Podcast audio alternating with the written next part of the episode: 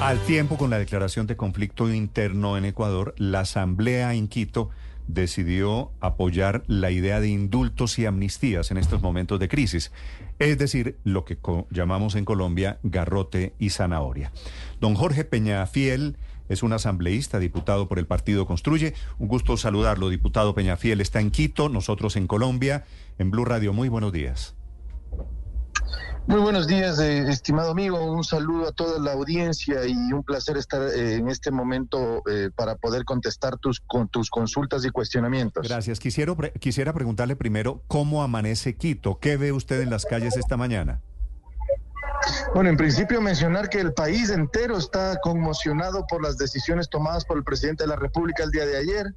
la circunstancia de crisis de eh, de seguridad nos ha llevado a un momento complicado. Creo yo que es el reflejo de la de la eh, falta de atención al tema de seguridad durante mucho tiempo y la permisibilidad que ha, que ha permitido de parte de otros gobiernos mantener una condición de, em, de, estado de sitio de la, de la delincuencia organizada. Las ciudades amanecen vacías, absolutamente vacías casi como si estuviéramos en la pandemia. Definitivamente estamos viviendo momentos muy difíciles en el país y creo yo que en este momento, más allá de criticar o más allá de darle un, una, una voz crítica al presidente de la República, hay que apoyar porque esa decisión la ha tomado él. ¿Su partido, señor Peñafiel, es de oposición al gobierno de Novoa?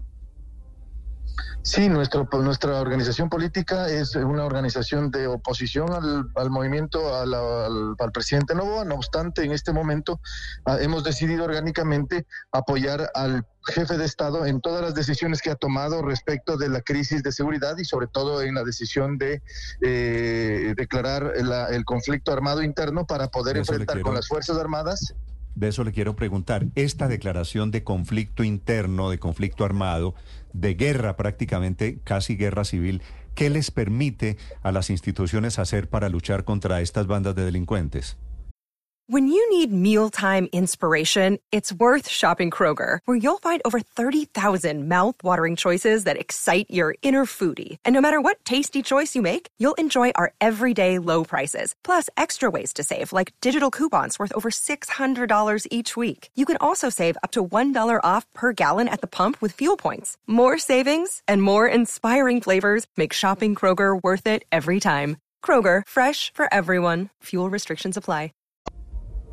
Bueno, en principio la declaratoria de conflicto armado interno autoriza de manera directa la, utilización de las Fuerzas Armadas en todas las operaciones que requiera eh, neutralizar al enemigo, es decir, buscarlo, eh, encontrarlo y darle de baja si es necesario para poder eh, controlar la situación y declarar la victoria en este conflicto que ya ha sido declarado.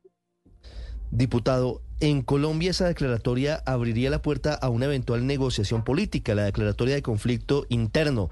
En Ecuador, según lo entiendo, no tiene la misma condición, no tiene la misma consecuencia. Eh, bueno, de hecho, eh, al declarar el conflicto armado interno, lo que se lo que se realiza también es que eh, se declara la legitimidad de un enemigo, es decir, se identifica claramente al enemigo y se eh, ubica ya eh, la posición en una condición de guerra. ¿Y quién es, el enemigo en este momento?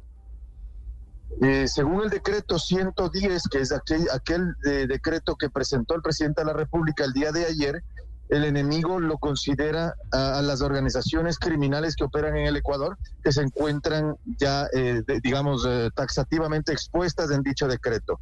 Con eso sí podría abrir la posibilidad a la, negociación política siempre y cuando sea en, en, relación al derecho eh, internacional humanitario, incluso al derecho de guerra que se encuentra establecido en los códigos internacionales que regulan la, la disposición de conflictos armados. Diputado Peñafiel, acabo de hablar con el almirante Vela y me dice que está entrando a una reunión del alto mando militar. Como está con la declaración de conflicto interno, hoy, a partir de hoy, militares y policías pueden disparar sin captura, sin necesidad de juicio? Sí, a ver, ¿cómo funciona la declaratoria de conflicto armado interno? Se autoriza la utilización de fuerza letal de parte de las Fuerzas Armadas y de la Policía Nacional en este caso, y de sus reservas para poder eh, neutralizar al enemigo. Es decir, lo único que tiene que demostrar cuando se encuentra en una circunstancia como la actual es que existe un enemigo y que ese enemigo es beligerante. Al determinar que existe esas dos condiciones, simplemente puede utilizar la fuerza letal para neutralizarlo hasta llegar a su eliminación.